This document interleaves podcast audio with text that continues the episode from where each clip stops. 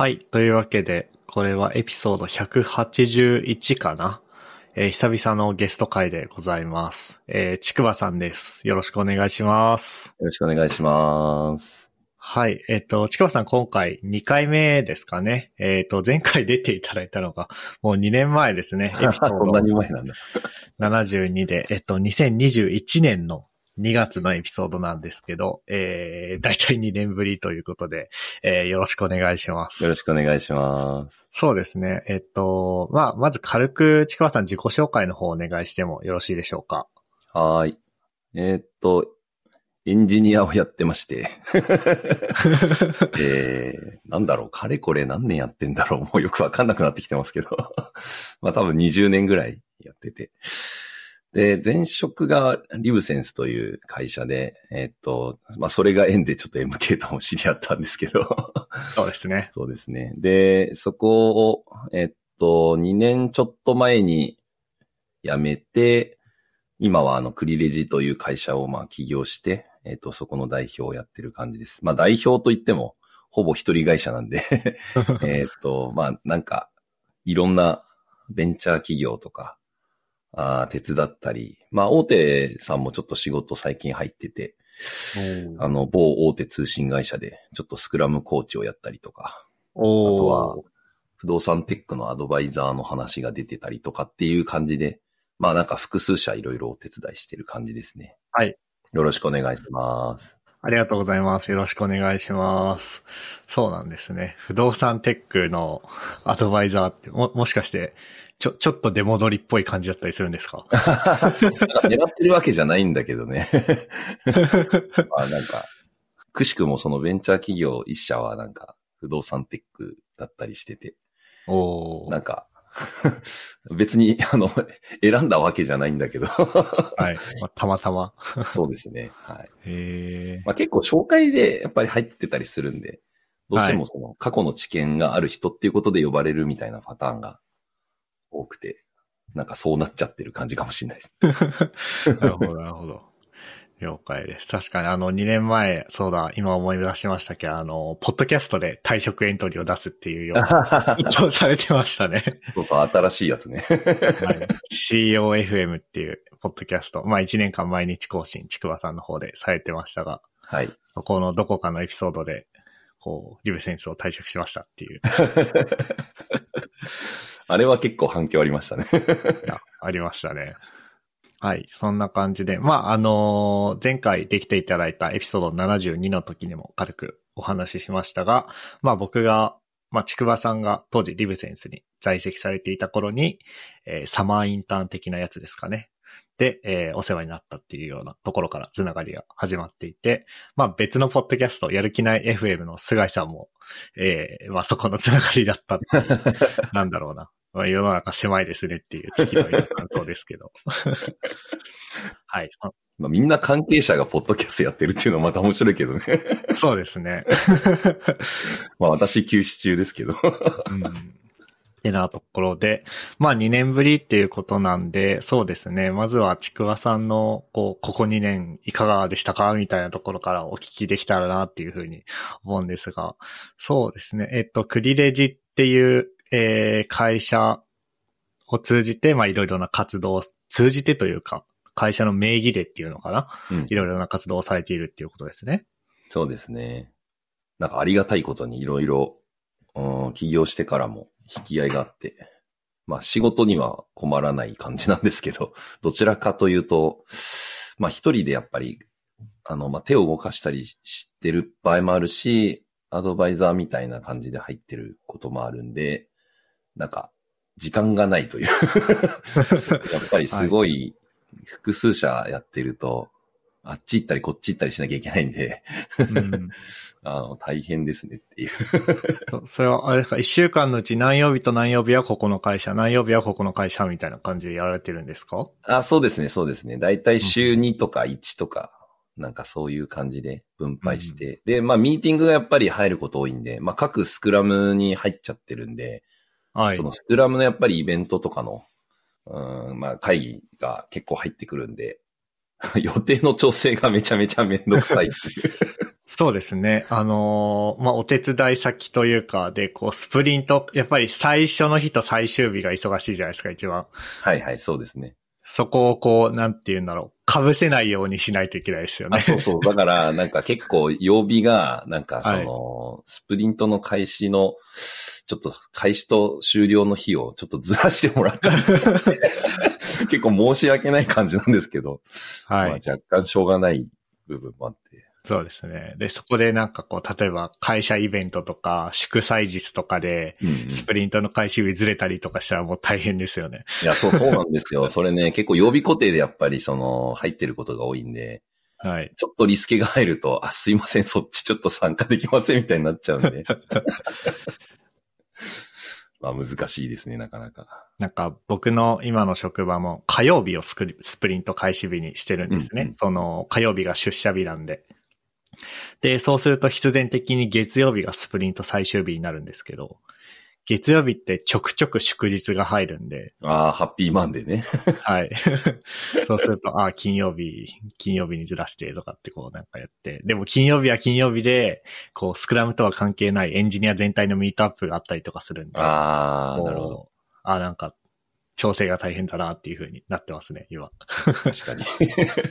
じゃあ今は、あの、なんだろうな、ご自身で起業された会社で、えー各社の、なんて言うんだろうな、支援をメイン業務としつつ、とはいえ事業を作りたいみたいなこともメモに書いてありますが。ああ、そうそうそう、そうなんですよね。今はなんかね、結構引き合いがやっぱりあるんで、なんか、その誘われて自分が興味があって条件が合えばみたいな感じで仕事を受けちゃってて、受けちゃっててって言うといけないのかもしれないけど。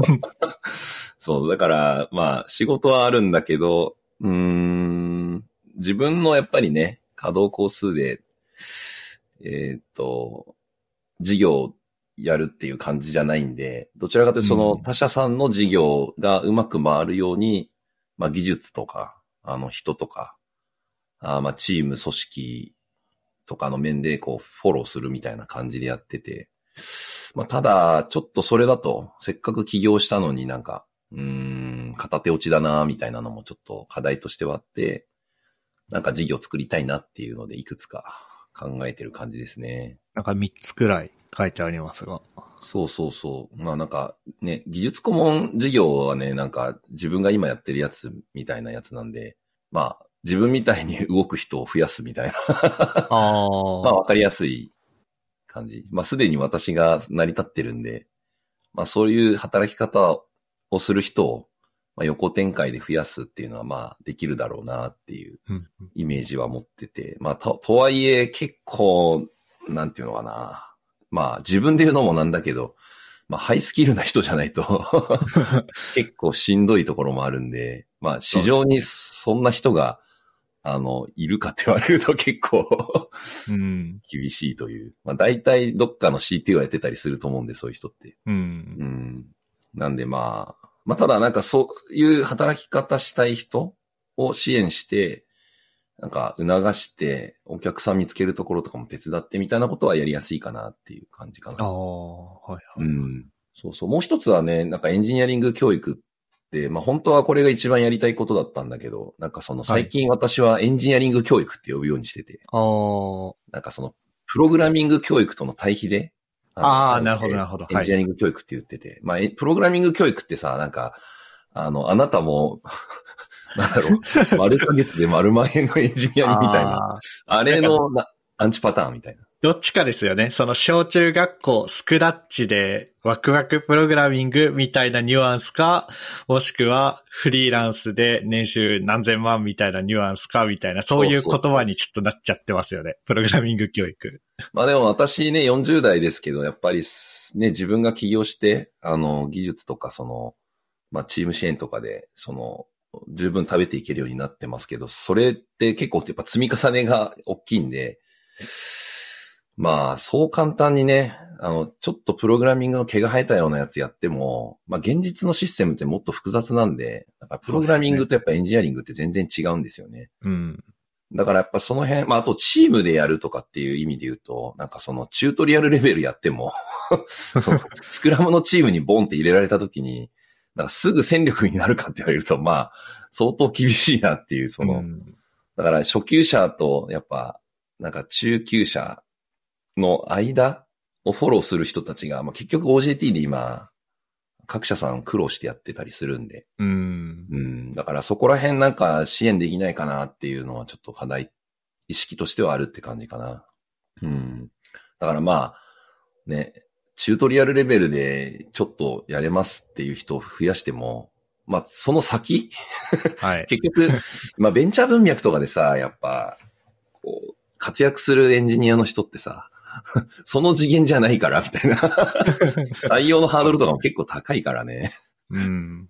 うん、だから、そのレベルに、まあ多少やっぱりかかるぐらいまでフォローするところの機能っていうのが今社会としても欠けてるなって感じてて。うん、確かに。うん。で結局スキルレベルが低い状態でね、そういうスクラムとか入っても、多分足手まといになっちゃって、うん 逆に苦労するみたいなことが起きるかなって思ってて。そうですね。なんかあの、うん。今の僕の職場でもエンジニアの新卒採用みたいなのに関わらせてもらってるんですけど、うん。やっぱなんかこう、今、ちくわさんが言ったような問題意識僕も持ってて、その、なんて言うんだろうな。もうなんか、学生時点でもう、すぐ即戦力でしょみたいな人しか、まあ、僕から見える範囲では取ってないんですね。今の会社は。うんで、まあそれはなぜかっていうと、多分、なんだろう、本当は、こう、なんて言うんですかね、エンジニアの仲間を増やして業界に貢献するっていう意味だ、意味では、その、まあ、ハローワールドじゃちょっと 困るけど、ちょっとレイルズで一個アプリ作るぐらいの能力はありますっていう人を入れて一緒に育てていくっていうこと、多分した方がいいんだけど、今会社にその余裕がない、スクラムチームにそういう人が来ても、お互いに困っちゃう。みたいな、えっと、状況なので、ある種こう、なんていうんですかね、ちょっと乱暴な表現をすると、ある程度育った魚をかっさらうみたいな。代わり、こう、こう、う海の元である川の上流に木を植えるみたいなことができていないみたいな。うん、わかるわかる。そういう状況なんで、になんかすごく今の課題意識は共感しましたね。うん。まあやっぱね、逆求人イベントとかで来るエンジニアの候補の人たちって、まあ、ほぼ中途採用レベルの、中途レベルの人たちが結構来たりするんで、そうですね。まあやっぱそういう人ばっかりじゃないんだよね、新卒とか見てると。だから、でもそういう人でも、ちゃんとか恵まれた環境にいれば、あの結構そのご活躍される可能性がある方もいらっしゃるんで、でもそうそういう人は、ちょっと正直ね、ベンチャー企業とか、まあメガベンチャー企業系は、ちょっとその採用基準に入るのは結構難しい側面があって。はい。うん。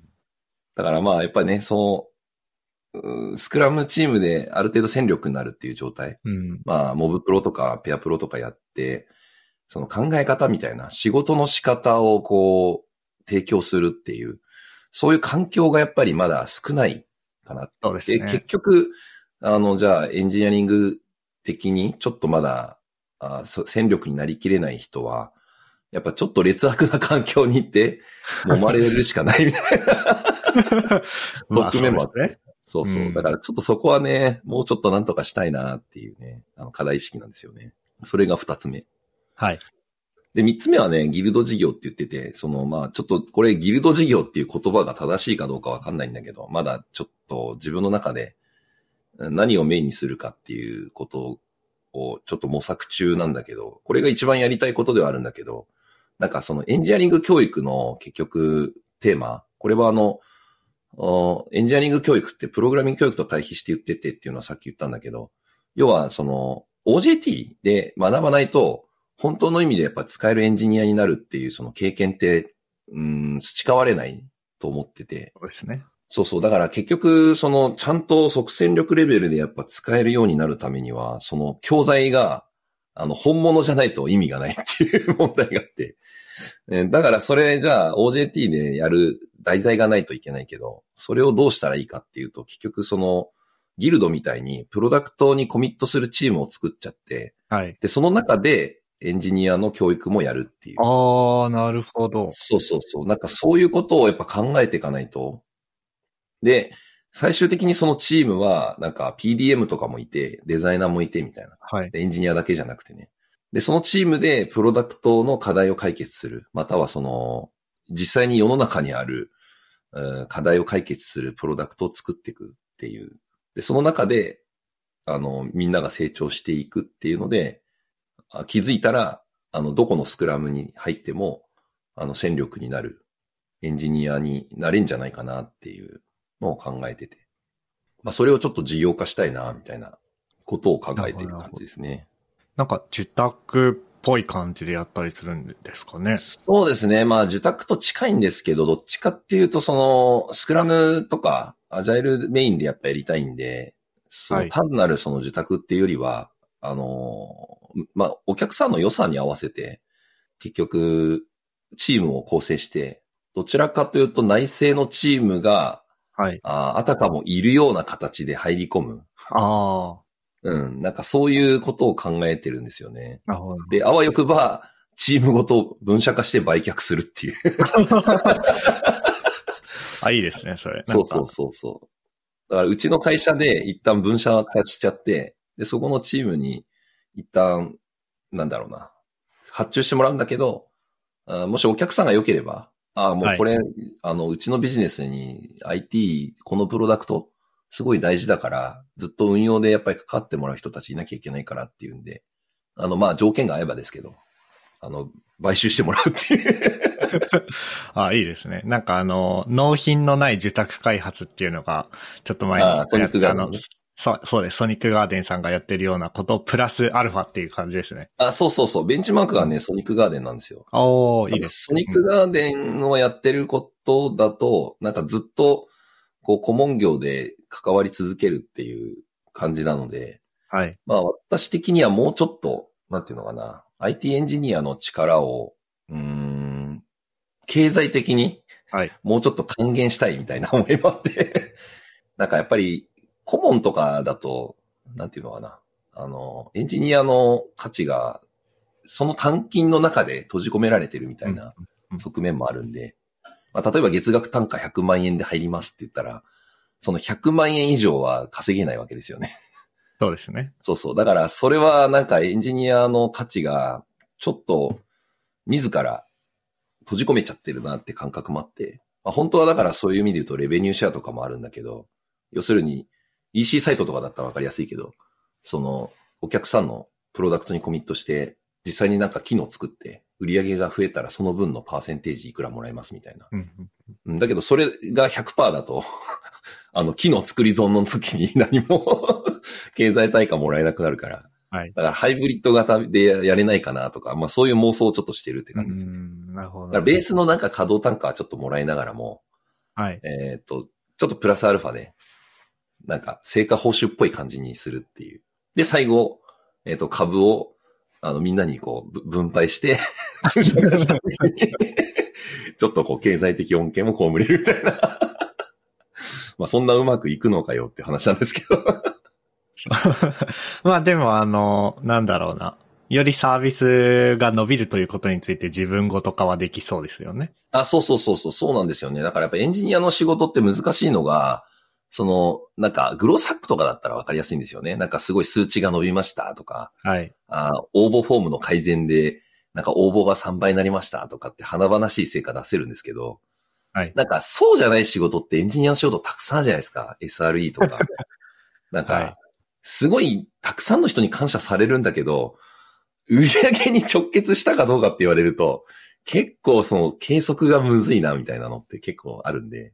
そうですね。そうそう。だからそれはやっぱりもう難しいことに、を計測するのはもう諦めて、うん。単純にその平等に、あの株とか、そういうレベニューシェアの分で入ってきたものを分配するみたいな方がシンプルかな、みたいな。まあそんな妄想をしてる感じです。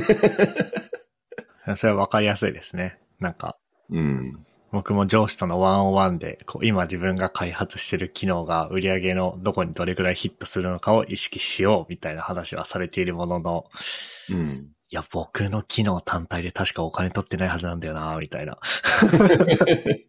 そうね。だから、やっぱり、エンジニアの仕事ってすごい地味な部分も大きいから、うん、なんか結構積み重ねだったりとかね。ですね。でも、そういう目に見えないような、その、影でなんかこそこそやってることが実はすごい重要だったりするじゃないですか。はい。だからまあね、クソコード量産してでもめちゃめちゃビジネスで稼げてるっていうのと、でもそのクソコード書いた人のコードをめっちゃリファクタして綺麗にしてる人っていてっていう中で、じゃあどっちがすごい価値が高いのっていうと、めちゃくちゃ難しい問題だなと思ってて。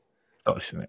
そう、どっちがいいとか悪いとかってなかなか一概に言えないところもあるなと思って。だからチームでやっぱりその計測するしか方法がないかなって。うん、だからチームの成果として見て、で、そのチームで上げた成果はもう山分けするみたいな発想の方が シンプルだな、みたいな。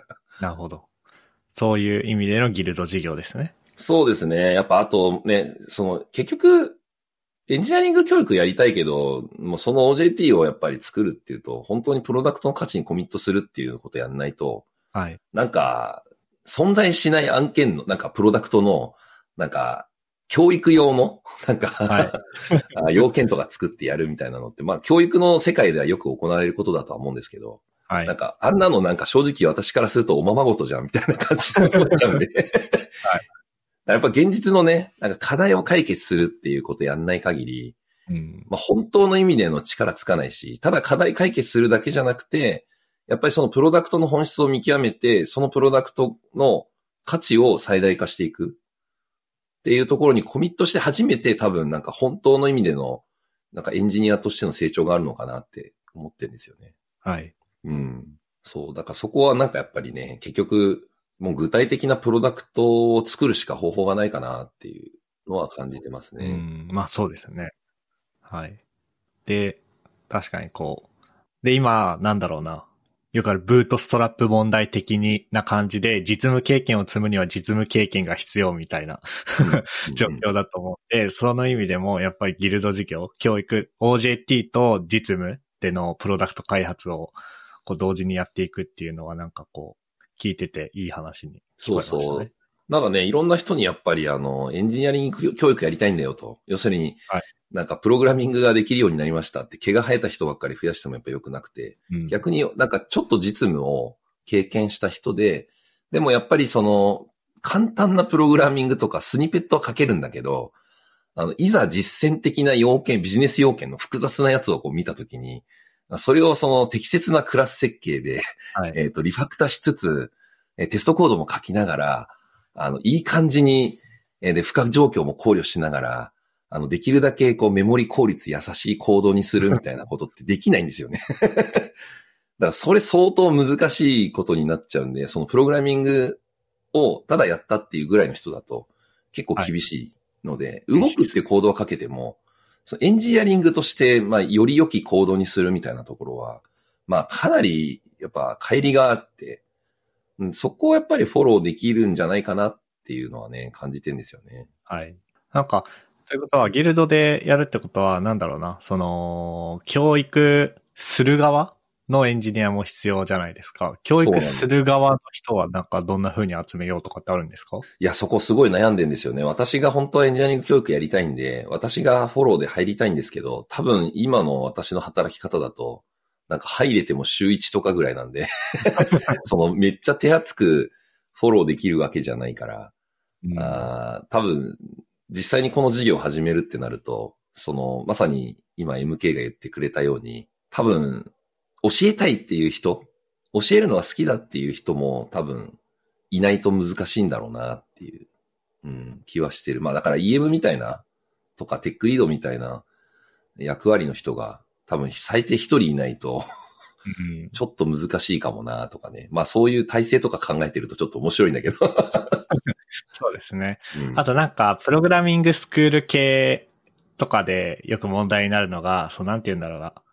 現役の、もちろん教えてもらう人側からしたら、現役のエンジニアが副業とかで、こう、講師やってくれてるのがいいんだけど、じゃあ教える側のエンジニアからしたら、そんなスクールで講師やるよりも、自分でどっかでちょっと技術顧問やるとかやる方が、まあ正直単価はいいんですよ。うん、だからそこの問題も、なんだろうな、こう、そういうのやりたいかどうかっていうのとは別に、そこのなんだろうな、やりたいって思えるようなお金を出せるのかみたいなところとかも結構問題になりそうですよね。そうそう。だからね、やっぱ私もその、まあ、テックアカデミーとかで、あの、メンターやってたことあるんでわかるんですけど、まあ自分の単価で言うと、まあ、はるか 下というか、まあ、かなり安い ので、まあ、正直その、教える経験を積みたいとか、うんあープログラミングの初学者がどういうことを考えてんのかなとかっていうことを学びたい人にとっては、その採算度外視で受けるっていうのはありかなと思うんですけど、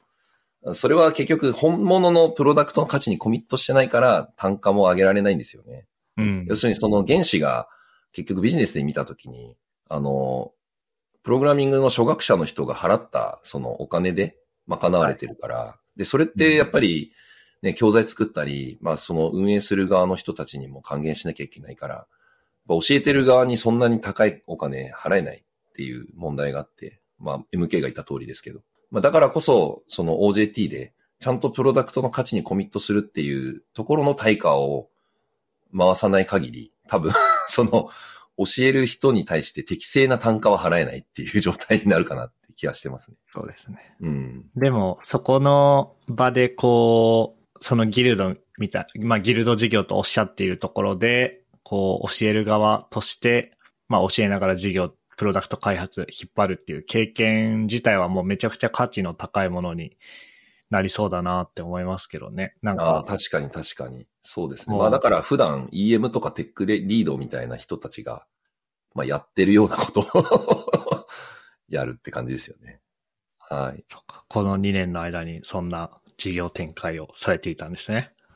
まあまあまだね、構想、まあでもこの構想はもう元々、もと、もう結構遥か前に 考えてはいたやつで、まあ大体この3つはまあ前からやりたいなとは思ってたんですけどね。ちょっと自分が忙しさにかまけてて、ちょっと準備が遅れたなって感じなんですけど、本当は起業してこういうことやりたかったっていうのはもう前職の時代からあの考えてはいたんで。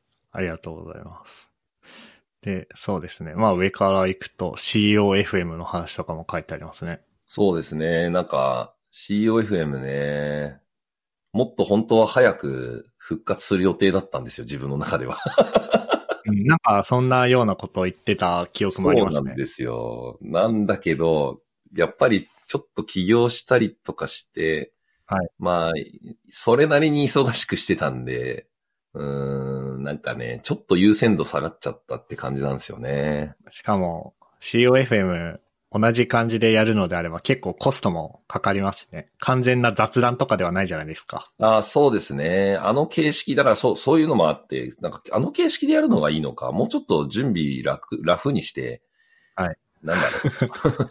こう、カジュアルにはい、喋って終わるみたいなのでもいいかなとか思ったりはするんだけど。もうこ、このポッドキャストはもうカジュアルに全部続けるために。そうそう、COFM はね、まあ前のスタイルは結構がっつり、ちゃんとそのテキスト書いて、はい。まあ、事前にまとめて、あの、端的に10分以内で話すっていうのを心がけてたんで、そうそう。まあ、それはそれでね、聞きやすいんですけど、まあ自分で聞き、なんか直したりしたり、たまにするんですけど、はい。うーん。もうちょっとやっぱりゆっくり喋ってる方がなんか聞きやすいかなって思ったりもするんですよね。ああ。結構ね、私早口なんで、まとめてるとこうペラペラ喋って終わっちゃうんで、なんか頭の中入ってくる前に終わっちゃうんですよね。で 比較的なんか、あの、ネタも難しい話してるから、うん、なんかちょっとね、こう思考が追いつく前に話が終わっちゃうなっていう感覚まあ、あって。あと、対談形式とかだと、まあ僕もやってますけど、相手側が、なんだろうな、こう今話してることを別の言葉で言い換えたりとかってするじゃないですか。そういうキャッチボール。うんうんそこで聞いてる側も入ってくるみたいなところはちょっとありそうですよね。そうなんですよね。で、それが一人で喋ってるとあんまないから、そうですね。一人ではやらないです。めっちゃハイコンテキストの話喋ってるから、はい。自分は分かってんだけど、みたいな。改めてね、聞き直すとね、いや、さっきの話ちょっと難しかったなって自分で思うんですよね。こいつ難しいこと言ってんだ、みたいな。まとまってはいるんだけど、みたいな。そうそう。でもね、やっぱそのコロナでね、ちょうどコロナに差し掛かる時から始めたから、はい。やっぱすごいコロナでオンラインとかも進行して、でもやっぱこ声のなんか偉大さみたいなのはすごいやっぱ再確認させられたなと思ってて、うん、そうですねこ。の COFM をやることによって。だからまあ、あのーすごい声に対しての、なんていうのかな。思いみたいなのは未だにあるんで、うん。ちょっといずれやりたいなと思ってるんですけど、まだ未定ですって感じです。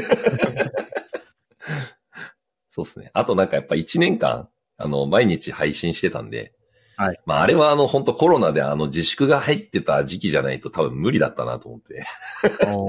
そうそう。まあ私もね、なんか去年ちょうど1年ぐらい前にコロナになっちゃったから、もうなんかそれでタグ外れて、もういいやとか言って、めっちゃなんか飲み行ったりとか旅行行ったりとかしまくってたんで。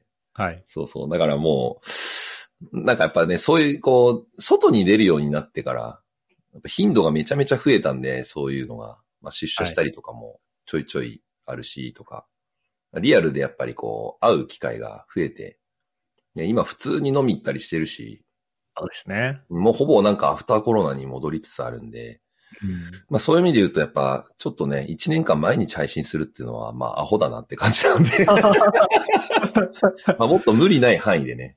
はい。うん、まあせいぜい1週間に1回とか、まあちょっと気が向いた時に、ちょっと話したいことがあったらやるぐらいの感覚の方がいいのかなと思ってて。うん。うん。まあそれぐらいちょっとカジュアルにやるっていうのは、まあ考えてますね。うん。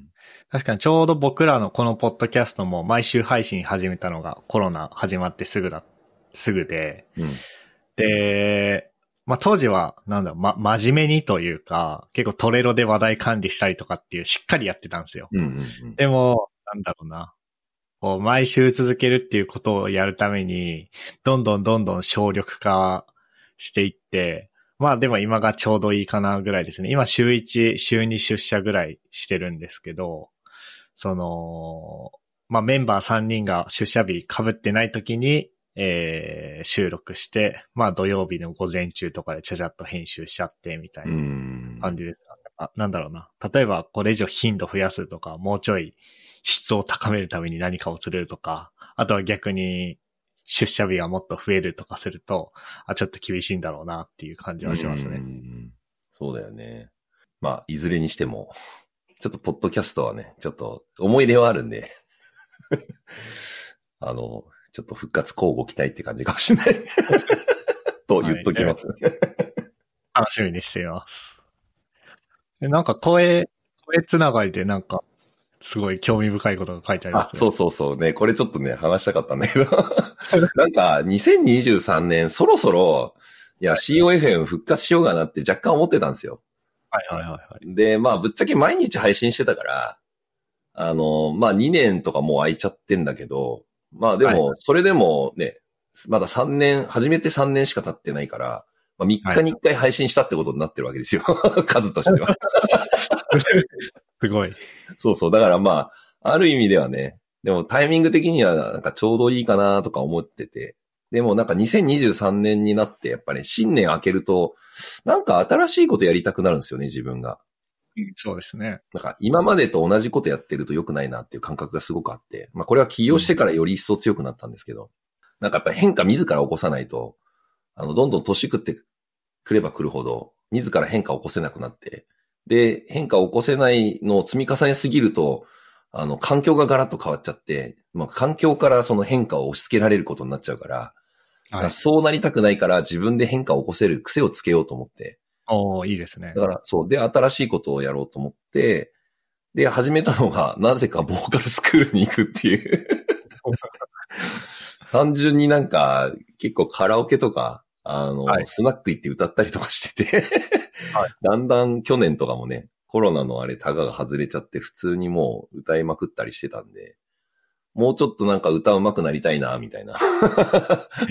え漠然とした思いがあって、で、ようやく重い腰を上げて、ちょっとスクールに通い始めたみたいな。ー もう、ボーカルスクールはもうその字面の通り捉えて、う歌を教えてくれるってことですもんね。そうです、そうです。普通にあの、マンツーマンで一応先生がいて。で、その先生にこう発声練習とかしてもらって、で、自分が持ってた課題曲とかをはい。歌うみたいな。今、ヒゲダンのミックスナッツとか歌ってる。ええすごい。全然歌えないんだけど、高すぎて。なんか、こういう教室でやるやつってもっとこう、なんだろうな。クラシックとか、うんうん。そういう感じのやつかなと思ったんですけど、普通に J-POP というか、そういうそう曲ですね。なんですね。基本的にはやっぱりあの、ボーカルスクールって言っても、なんていうのかな。いわゆる J-POP とかを、なんか、持ってきて歌うみたいなのが、そこは主流っぽいんで、えなんでまあなんか、大体流行りの曲とかでやる感じですかね。ー、あなんか近所にも、近所にもありますね、ボーカルスクール。僕の家の近所にも。マジっすか？えー、すごい。まあね、ボーカルスクールいっぱいあるけど、そこはまあ大手のとこなんで全国展開してるとこなんで、はい。あのーまあ一応、まだ1月からかな。通い始めたばっかなんですけど、まあ一応まだ続いてますね。月2回ぐらいしか行ってないんで、まあ、ゆるーくやってる感じですけどね。え、なんか、か、ど、ど、どんな感じなんですか？その歌の指導をされるっていうのが、全然想像ついてなくて。あ、でもなんかね、ある意味こういう感じですよ。同じ、その、スクールにリアルで行くんだけど、コロナの件があって、あの、対面でできなくなっちゃったから、その飛沫感染の問題があって。はい。だから、あの、各ブースに入るんですよね。ほう。先生と生徒さんがいるブースがいあって、で、そこはこう閉鎖空間みたいな、まあ、ボックスになってるんですよ。はい。一人が入れるみたいな感じになってて。で、今やってるみたいにマイクがそれぞれセットされてて、はい。リアルタイムで音がこう繋がるみたいな感じになってて。ああ、なるほど。え、その、ディスプレイを越しにいるってことですか？あ、そうです、そうでです。そうですだから隣にいるんだけど、ディスプレイとマイク通してお互いコミュニケーションしながらやるっていう。感じに今はなってますね。それはなんか、し、支障とか出ないんですか？いや、全然ないですね。なんかやっぱ有線で繋いでるから、すごいリアルタイムなんで、はい。も、全く問題ないですね。なんか先生が普通にこうやってピアノ弾いて、なんか、あーあーとかそういうのをやったりとかあしてる感じですね。あ。そうか。確かに、その、他の、なんだろうな、ダンスとか、そういうのに比べて、こう、なんつうの、ここうしてっていうのを、こう、ななんていうんだ、見せたり、時には体をこう、触って動かしたりとか、そういう感じではないですもんね。うん、そうそうそう。だかそうか、ら、そうか。意外と普通に成り立ってますね。ええ確かに、歌、歌うまくなりたいですね、僕も。そうそう。その絡みで、なんか声、なんか使えないかなと思ってたら、なんか、酔っ払ってスマホ見てたら、なんか、声優のオーディションのなんか、広告があって、はい。で、なんかあの、応募条件は、えーっと、上が49歳までとかだったんで、一応対象だったんですよね。はい。で、なんかその広告が、LP が書いてあったのは、なんかあの、応募条件はただ一つ、声がいいっていうのを言われたことがある人みたいなこと書いてあって、はい。で、私なんか、あの、結構昔から声はいいよねっていろんな人に言われたんで。あとなんかあの、ね、高校1年生に入る前に、なんか亡くなったおじいちゃんと一緒にお散歩してたら、あの、そのおじいちゃんが、あ私、つとむって言うんですけど、つとむは声がいいなと。おうお前は声を使った仕事に就いたらいいんじゃないかみたいなこと言われて、はい。で、それが私にとってのおじいちゃんの遺言だったんですよね。おうそうそう。だからなんか、すごい気になってて、で、なんか応募して、あの、声優のオーディションとかね、てかオーディションっていうものをそもそも 受けたことがないから、はい。なんか、新鮮だなと思って、で、応募して、あの、一次試験っていうか、一次オーディション受けに行って、なんかすごいベタ褒めされて、おーで、ポッドキャストのことも聞かれたんですよ、なんかいろいろ。あ、そうなんですね。そ うそうそう。ええで、まあ、なんか、なぜか一次審査合格してしまって、すごい。今度、おめでとうございます。あの、二次審査に行かないといけないんですけどっていう。あの先行フローは1時、2時とあってどこまであるんですか？いや、わかんない。もうなんかあんまり私あの酔っ払ってて応募してるから、全く何も見ないで、なんか面白そうだなとか言って応募しただけだったんで。すげえ。よくわかってない。何系の、何系の声優なんですか？その声優といっても、なんだろう。その、アニメのふ、まあでも、そんな違いはないのかな？アニメの吹き替えとか、映画の吹き替えとかもあれば、あとは最近だとその、オーディオブックで読む人もまあ声優っちゃ声優じゃないですか。ああ、確かに。いなんか声優って言ってもいろいろあるなと思って、な、何系の声優なんですか？それは。や、なんか多分、その、なんだろうな。ちゃんとその、事務所に所属してみたいな感じに多分なると思うんで。合格すればね。まあそしたらあれなんじゃないですかね。なんかその人に合った仕事とかをやるっかそっか一応面接で言われたのは、なんか、あの、ちくばさん、なんか、ナレーションとか向いてそうですよねとか言われましたね。んあと VTuber とかいいんじゃないかな。VTuber、そうそう。なんか、あと、その COFM みたいにちょっと専門的な内容だとやっぱ一般受けしないから、あの、もうちょっと、例えば私趣味でなんか麻雀とか書いてたんですけど、はい。そのなんか趣味の麻雀の話とかをこう延々と雑談でするみたいな やつとか、うんなんかそういうな何かコンテンツはい。をなんか考えるところから一緒にやれたらいいですね、みたいなことは言われましたね。おーそうですね。それはめちゃくちゃ付加価値が高いというか、な、なんだろうな、声優文脈でのフルスタック感がありますね。声優文脈でのフルスタック感おもろい。でもなんか、普通だったら、ななん、なんていうんですかね。放送作家というか、ライターというか、みたいな人がいて、で、声優さんがいてとか、セリフを考える人がいてとかってあると思うんですけど、はいはい。それを、それをフルスタックに全部やるっていう。はいはい。確かに。まあでもね、あの、なんだろうな。まあ、それは、あの、ご縁があればという感じなんで、どっちかというと本業がめっちゃ忙しいから、そんなことやってる場合なのかっていう、もあるんですけど。そうですね。まあでも、あの、あの、オーディションの時にね、あの、なんかセリフ渡されて、それをなんか喋ってくださいとか言われてて、はい。なんか、そう、私はなんか、ドラゴンがなんで復活すんだよみたいなこと言ったんですけど、めっちゃ面白かったなと思って、なんかそういう。普段喋んないセリフ喋るから、はい。めっちゃおもろいなと思って。言わなさそうですね。ドラゴンが。めっちゃでも楽しかった。なんかすごい 初めての経験だったんで。はい。えー、あ、いいですね。いや、なんか、あの、事前にメモ共有してもらった時に、声優のオーディションに応募して、一次面接合格したって書いてあって、えーってなりましたよ。まあ初見だとビビるよね。なんだこれって。言いました。あこ、今回のエピソードどういう感じで進むんだろうな、みたいな。まあなんかね、でもその声優もそうだし、そのなんか、なんだろうな、ボーカルスクールの件もそうなんですけど、なんか私の中では、その、まあ昔、あのなんだっけな、3年前、ちょうどコロナになる前に、あの書道教室に通い始めて、ちらっとしてたと思うんですけど、はい。あの、やっぱり書道教室今も続いてて3年間。一応なんはか漢字はなんか有段者になったんですけど3年で。お まあでもやっぱりこういろんなことを、専門的なことをその専門家から教えてもらうっていうのってすごい大事だなと思って。はい。で、私自身がそのエンジニアとして、どっちかっていうともうシニアエンジニアでこう、教える側に回っちゃってるから、で、やっぱり一緒に仕事する方々も20代、30代、まあ、40代もいらっしゃるけど、まあ50代もいるけど、まあどちらかというとこう専門家として入って、なんかアドバイスしなきゃいけないっていう立場で仕事してるから、はい。なんか自分が教えられるっていうことがそんなに多くないんで、ああ、仕事柄ね。はい。だからやっぱり教えられる役割を増やさないと、なんかバランス悪いなと思って。うん。うん。だからそれでね、なんかやっぱ書道とか、あーボーカルスクールとか、なんか新しいことをなんか学ぶっていう経験をさせてもらってんのはすごいいいなと思って。うん、確かにいいですね。うん。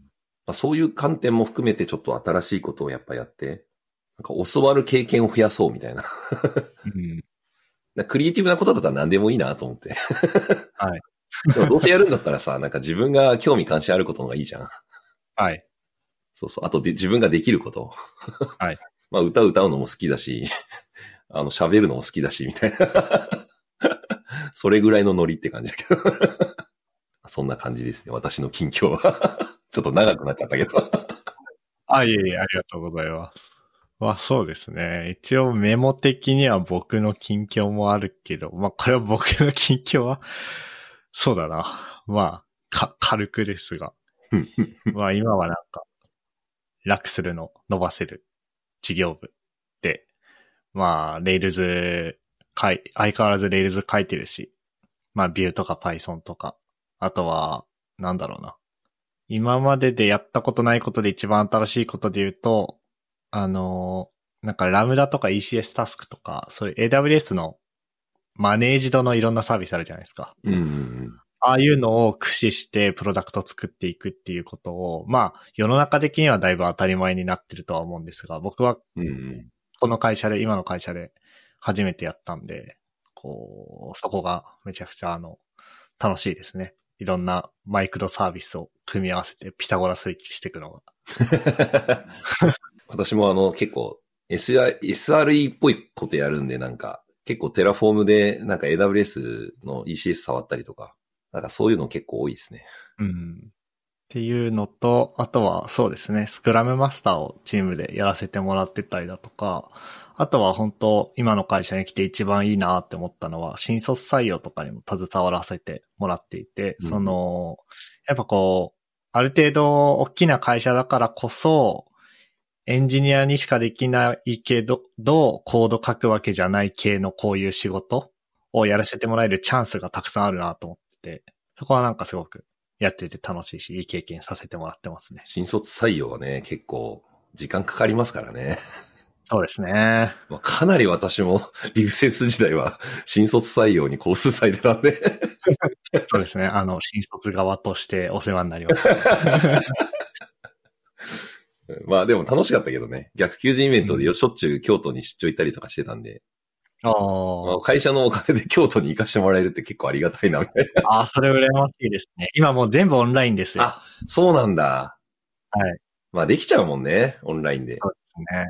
うん。で、懇親会とかもあったりするじゃないですか、そういうのって。うんうんそれも全然ないし。そうだね。だからやっぱ、リアルで行くとね、結局その終わった後にみんなでじゃあ乾杯しましょうとか言って、大体1時間ぐらいは懇親会で飲んだりしてたから、まあ今となってはすごい貴重な時間だったなと思うけどね。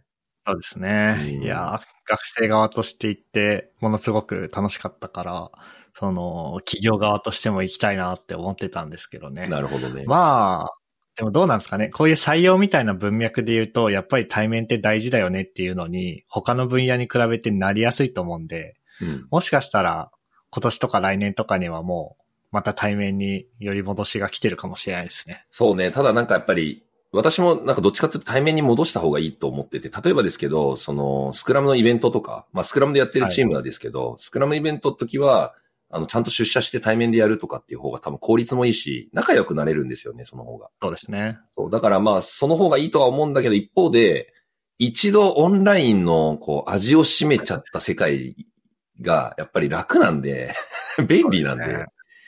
だからやっぱその世界が、じゃあリアルにその簡単に戻れるかって言われると、結構難しい側面もあんなっていう、そのジレンマがあって。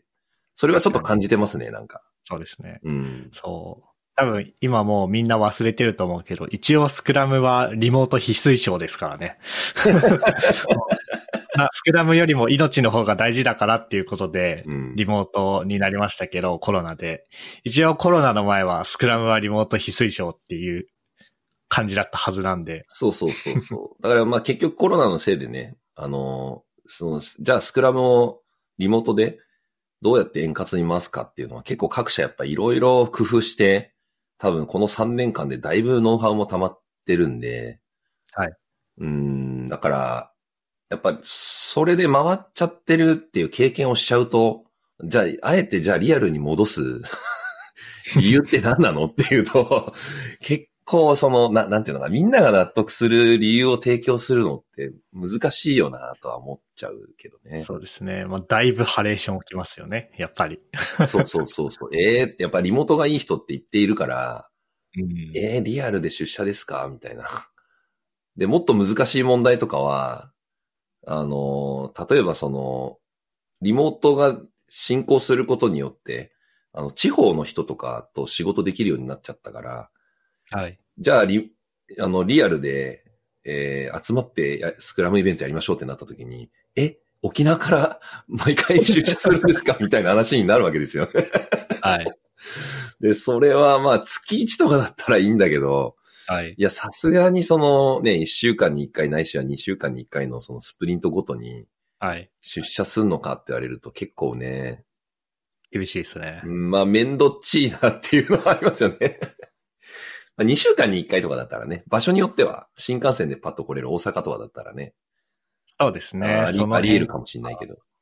なんか長野、長野に住んでる人が週一でこっちまで出社してくるとかは聞きますけど、うんうん沖縄とか北海道とかそういうレベルになったらもうお互いに辛いですよね。うん交通費出す側も行く、実際に動く側も。まあだから私はね、どちらかというとその、多分目的が大事で、な、なぜ、えっと、リアル対面でやるのかっていうところの目的が、はっきりしてないと、単になんかスクラムイベントやるから出社しましょうとか、あの、会社の制度として週1は出社日を設けますっていうだけだと、現実的にはその、なんかハハレーションっていうか、まあなんかね、ちょっと不満持つ人が 出てきちゃうなっていうのを感じますね。そうですね。もうあるし、結局なんかその出社日みたいなのがあっても、その何かしらの事情で出社できないケースってあるじゃないですか。チームのうち一人だけリモートとか、確かに。いう時のミーティングが一番めんどくさいんですよね。確かに。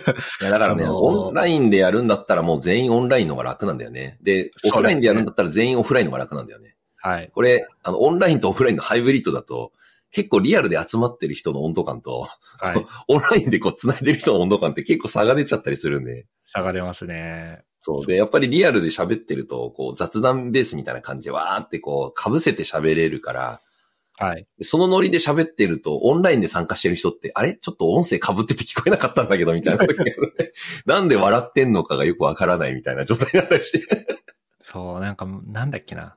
いつも、まあ大体出社日に出社しろって言われたら僕は出社してたんですけど、それこそ僕もコロナになっちゃった時に、えっと、なんだろう、自分一人だけリモートでみんな出社っていうミーティングに参加したんですけど、もう悲惨でしたね。なんかこう、誰かのパソコンのファンの音がずっと僕には聞こえるだけで、話はあんま聞こえないとか。あとは結構みんなあれなんですよね。会議室のでかいディスプレイに映して、で、誰かのパソコンが通話アプリにつながっていて、まあ、なんだろうな。うん。みんなと同じ画面は見ているはずなのだが、オフィスの人たちがどうやら、これがこうで、ここがこうでとかって話してるから、おそらくこの人たちディスプレイに指さしてなんか会話してるな。ああ、そうそうそう。見えないあるな、それめちゃくちゃある。そう、プロジェクターとかで映してるとさ、画面は共有されてんだけど、ここがこうとか言ってやってるとわかんないんだよね、全然。わかんない。わかる。あなんかこう、なんだろうな。より、こう、ユニークな何か識別詞、ベースで話していくことが求められますよね。なんかチケットが、な、なんだろうな、スプリントバックログとかを表示するときに、いや、このタスクって今どうですかとかって言うんじゃなくて、チケット番号150のうん。話なんですけどっていうふうにうん言わないといけないっていう、なんかそういうスキルもあるなって思いました。そうね。まあ、一応なんか Slack の huddle とかで繋いで、その画面になんか書きながらとかで、あーとかではいはいはいまあ一応補えるっちゃ補えるんだけどね、こことかっていうマウスのカーソルとかも映るから、一応画面共有しながら、あの、話すっていうので、まあ、その、指示代名詞 でなんとかなるっていうケースもあるけど。うん。難しいよね、やっぱね。難しいですね。まあ、っていう感じですかね。あの、何の話でしたっけ？ああ、そっかそっか。あれだよ、なんか新卒採用の下りから、なんか発展してたね。おかげさまで楽しくやれてますね。よかったよかった。とか、まあ、ポッドキャストもかれこれ3年ぐらい毎週更新うん。してますね。なんか、あ、僕って何かを続けることってできたんだなっていう、自分でも正直驚いてますね。素晴らしい。まあでも負担がないのが大事よねお。かげさまで。そうですね。もう、なんか、なんだろうな。まあ一緒にやってるメンバーとも話したのが、続けるっていうことを一旦目的にしてみようかっていうコンセンサスを取れたんで、なんかいろんなものをある種削るというかサボれたんですよね。うん。だからそれが、なんというか、続けられているコツというか、かもしれないですね。で、一方で、その、なんだろうな。一方でというか、加えて、こう、まあ、ポッドキャスト始めた理由が、社会人になってからポッドキャスト始めるってなった時に、こう、まあ仕事が Rails なんです。仕事を Rails でやってるんですけど、自分がオーナーシップ持って好き放題触れる Rails アプリが欲しいなと思ったんですよ。うん。だから、ポッドキャストのサイトとかを Rails で作ってやってるんですけど、そのポッドキャストと、なんだろう、個人で作るレールズアプリっていうのがいい感じにこう組み合わさって、こう、なんていうんですかね。まあ、ファンクラブ向けのシステムを作ったりだとか、配信システムを自分で作ったり、文字起こしと検索システム作ったりみたいなところが結構うん。楽しくやれていて、そこもなんだろうな、そこは僕個人のモチベーションみたいなところとして、めちゃくちゃあって楽しくやれてますね。なるほど。いいっすね。はいなんか副業みたいだよね。はい、副業み、まさに副業みたいな感じですね。あの、有料のファンクラブみたいなのも、多分、ちくばさん来ていただいた後ぐらいかな？に立ち上げて、で、まあ、レールズアプリなんで当然動かすサーバー代とかかかるんですけど、今はもう黒字ですね。前はトントンだったんですけど、ああ、素晴らしい。ヘロクやめたりとかした影響で、もう、おかげさまで黒字で素晴らしい。やれてるっていう、もうまさに副業ですね。個人事業みたいな。いや、黒字はね、正義ですよね。はい。嬉しいですね。まあ、全然黒字の額が月1000円とか、1000円とかぐらいなんで全然ですけど。でうんも、なんだろう。なんだろうな。こんなこと言ったら怒られるかもしれないけど、会社で今働いている、ななんて言えばいいんですかね。今の僕の勤め先の会社から振り込まれてる給料って100%を自分で稼いだお金かっていうと多分そんなことないんですね。でも、この黒字出てる1000円とか2000円は、もう僕、僕ら、あな、なんだろうな。ファンクラブの皆さんからいただいてるものなんだけど、これは僕僕らの実力というか、の黒字だな、みたいな風な、に思えてるんで、すごい自己肯定感は上がりますね。確かにやっぱ自分がね、なんかその、すべて見れてる、手が届くところにあるっていうの結構大きいよね。うん。大きいですね。ね自分たちの声と、なんだろう。その喋りと、いなんかそのサイトがもうすべてだからね。ここはもうかなり楽しいですね。でもいいことだけどね、やっぱ自分でそのプロダクトを作って運営してやるっていう感覚って、なんかエンジニア、あの、経験がない人もいるから、はい。その自分のサービスとして、なんかプロダクトを運営するみたいな経験が、みんながみんなあるわけじゃなかったりするんで、はい。小さくてもいいからそういうの経験してると、なんか PDM が言ってることがよく分かったりしますよね。そうですね。うんそうそなので、めっちゃ楽しくやらせてもらってますねう。い。やー、素晴らしい。で、なんか、ポッドキャストつながりで言うと、この2年ぐらいで、ポッドキャスト界隈も様変わりしましたね。んなんか、有料サブスク系、僕らのポッドキャストは Patreon で、あの、ファンクラブやってるんですけど、なんか、 Spotify がそういうサブスクサービス出したりだとか、ついに Apple も公式でやり始めたり、まあツールとかも、確か CEOFM に出演させていただいた時って全キャスター使いましたよね。うん、あ、そうですね。あのーまあ、ブラウザベースで通話して、ポッドキャスト用の音声録音するのに全キャスター使ってたんですが、今はクリーンフィールドとか、今僕が使ってるリバーサイドとかもありますし、あとは、なんだろうな。結構今いろんなラジオ番組、リアルの、リアルのっていうか、普通の、普通のラジオのラジオ番組とかも当たり前にポッドキャストで配信してたりとかしてるんで、うんうんうんなんかだいぶ状況が変わったなというか、まあ、ポッドキャストアワードみたいなビジネスっぽいことも始まってますし、うーん。この2、3年でポッドキャストを取り巻く環境めっちゃ変わったなっていうのは、なんか思ってました。で、これはなんか、愚痴、愚痴っぽいんですけど、ポッドキャストって結構、む昔はというか、なんだろうな、すごいオープンなプラットフォームだったじゃないですか。はいはいはい。こう、なんだろうな。RSS フィードとフィードを置いとけば、そこに書いてある MP3 をクライアントが勝手に取ってって聞くみたいな感じなんですが、最近なんか結構一部のポッドキャストクライアントがこう余計なことをしてるんですよ。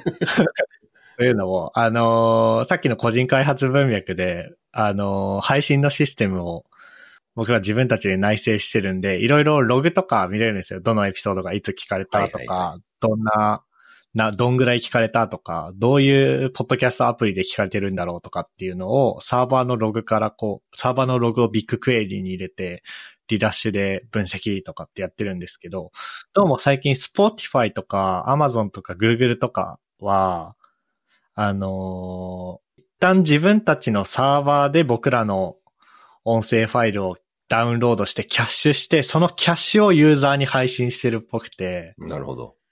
だから Spotify で100人聞いてたとしても僕らからは1としか見えないんですよ。それ、厄介だね。それめちゃくちゃ嫌なんですよね。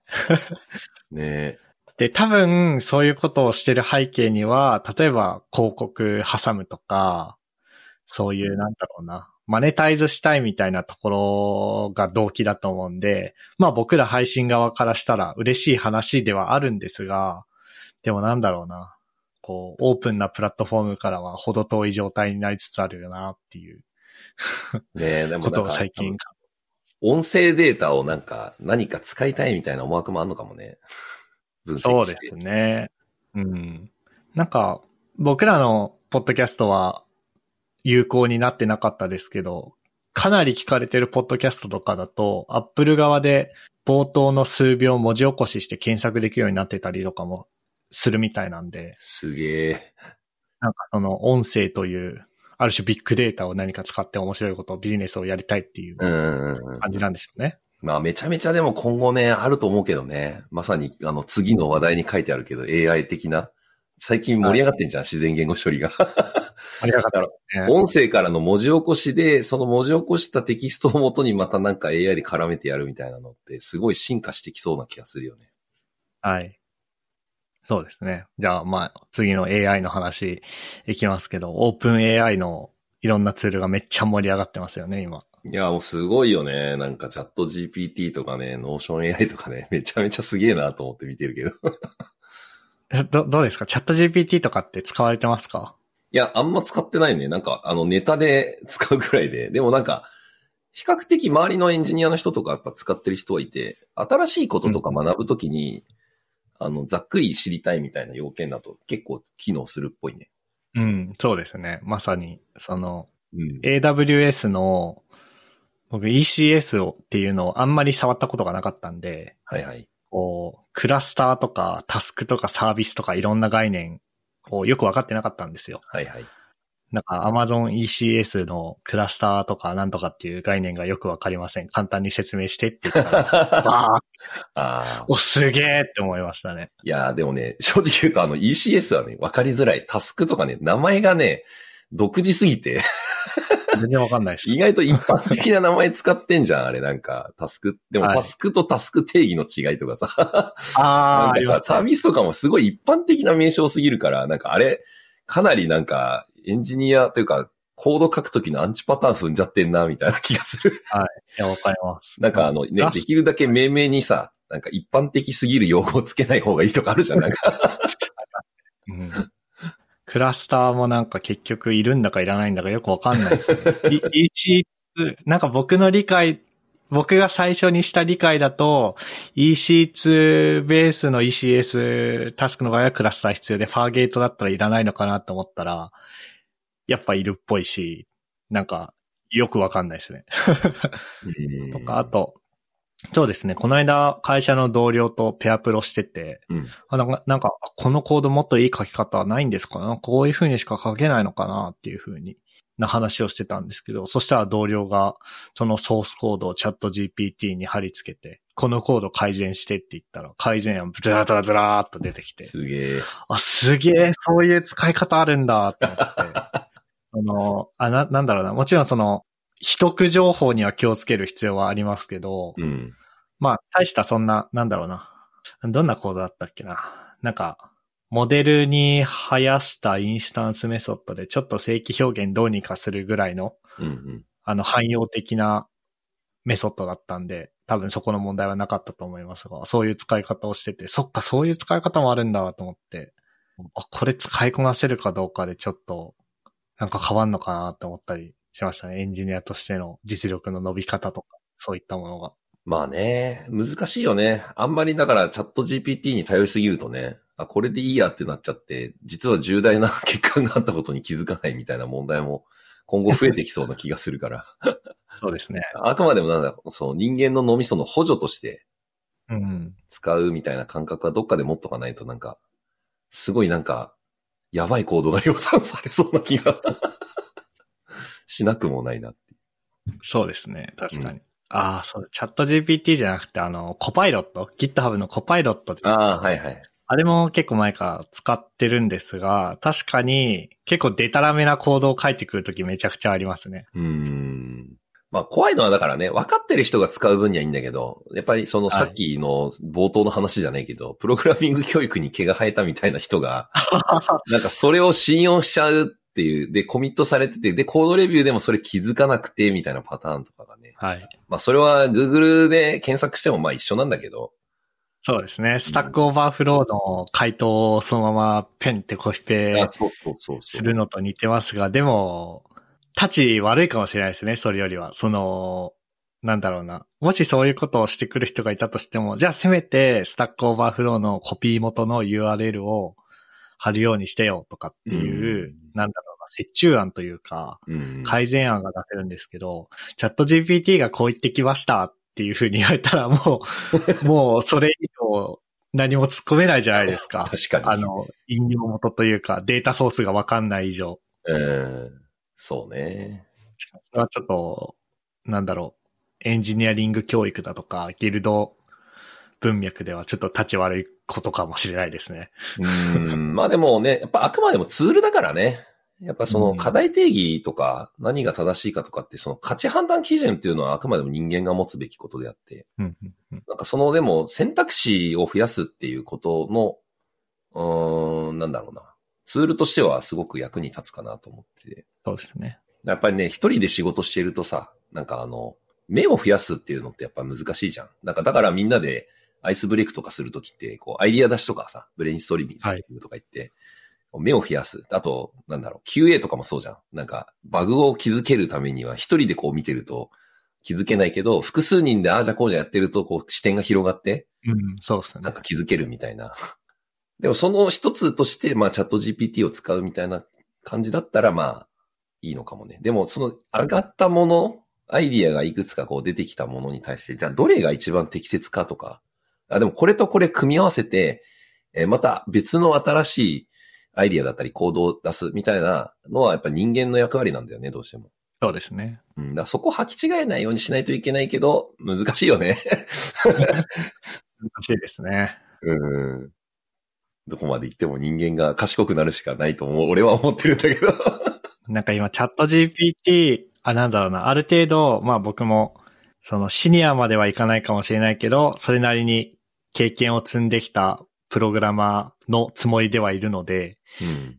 チャット GPT とプログラミング、エンジニアリングという意味では、その態度を取れるんですけど、うん。でもよくよく考えたら僕、めちゃくちゃ英語できないんですけど、うん。英語でもこちらと思って、ディープ L にぶち込んで、僕それそのまま信じて、こう、信じちゃうんですけど、いや、それを本来は、こう、補助として、あくまで全部信じないで原文読んで、こう、翻訳間違ってるところとかはあるから、自分でこう、確かめなきゃいけないじゃないですか。確かに。ほ本来は。確かに。だから、そういう意味ではちょっとブーメランだなって思いました、今。まあでもね、最近あの、なんだろう、公式ドキュメントの英語のやつとかは、もう本当にあの翻訳の精度が高いから、そうですね。間違ってないんだよね、あれ。ほとんど、そのまま読めちゃうんだよね、専門的な内容であればあるほど。はい。難しいところだよね。もう最近、いや、私もなんか原文あんまり当たんなくなっちゃったなと思って、反省しないといけませんね。ディープ L もあれですよね。その、なんだろうな。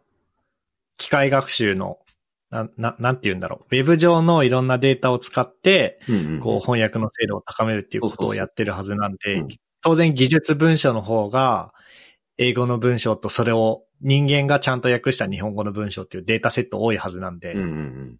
多いし、まあ、ぶ、あのー変な詩的な表現とかも当然使ってないはずなんで、精度高いよねっていう、多分そういうことですよね。そうそうそうそう。多分ね、小説とかちょっと文法を無視したような、まあ、特殊なうーん、センテンスまたはその文章みたいなやつだと結構厳しいんじゃないかな。うん。理解するのがね。あと翻訳がだからおかしくなっちゃう。その意味だと、まだエンジニアリングの分、分野、分野、ん？分、分野は、翻訳というコンテキストでも、そのチャット GPT 的なコンテキストでも、ちょっとは恵まれてますね。そうね。だから公式ドキュメントの翻訳とかは結構正しくて、でもなんか GitHub のプルリクエストとかのイシューとか、はい。ああいうのってなんか結構カジュアルに書かれてて、翻訳かけるとなんか微妙に間違ってる時があって、これなんかおもろいなと思うけどね。はい。ってな感じで、まあちょうど1時間ちょっとぐらいお話ししていきましたが、そんなところで、こう、あっという間だね。あっという間でしたね。なんか近況交換とか、できましたね。いや、ほんと。なんか普通に、久しぶりっつって雑談したみたいな内容になっちゃったけど、これでいいのかな？めちゃくちゃいいいいエピソードになると思います。ありがとうございます。まあ時間的にもちょうどいいので、はいえっとこれぐらいでエピソード的には終わりにしようかなと思いますが、はいはい。何かこう、最後言い残したこととか、あとは宣伝したいこととかあればぜひお願いします。ああ、言い残したことね。これテキストに書くの忘れちゃったんだけど、最近 Web3 も結構ハマってて。おー。そうそう、なんか NFT のね、可能性とか、暗号資産の可能性とかっていうのすごいあの、感じてて。まあちょっとステップンっていうなんか歩いて稼げるみたいな怪しいアプリがあるんだけど、それ結構ハマってて。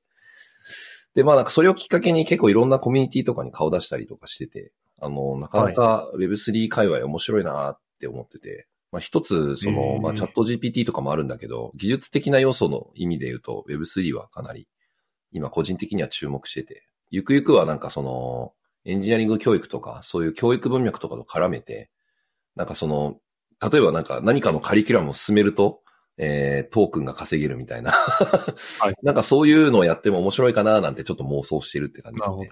へえ。あなんかやっぱり Web3 のなんかそう暗号資産のやっぱユースケースをいろいろ知れたんで、すごい良かったなっていう。ステップンを通じてってことですか？そうそうそうそう。今までなんかあんまりね、ビットコインとか積み立ててたけど、なんかこれはい何にな、役に立つんだろうみたいな思ってたんで。あまりその使い道がようわからんな、みたいな、なんか投機的だなって思ってたけど、はい。案外そうじゃない部分で、そのゲームと、ゲームファイとか言われて、ね、言わ言われてますけど、なんかいろんな、そのユースケースがあるんだなっていうことを知れたんで、まあちょっと今後。なんかいろいろ、やってみたいなっていうね。ちょっと事業にしてみたいなって。ちょっと日本でやるのはかなりハードル高いんだけど、まだ法整備がちょっと追いついてなかったりするんで。あ、そうなんですね。あとはあれです。あとはそれで、あれ、あれですね。なんか、ポッドキャストとかもね、本当は Web3 とか絡めたら面白いのかもしれないですけどね。えーえ、どう、なんか僕全然 Web3 明るくないんですけど、はい、はい。ど、どう絡まるんですか？あ、いや、なんか例えばそのトークンの設計次第なんですけど、なんか今だとなんかはいツイッターと絡めてて、ツイッターでつぶや、なんかハッシュタグつけてつぶやくとトークンもらえるみたいなのか、はい。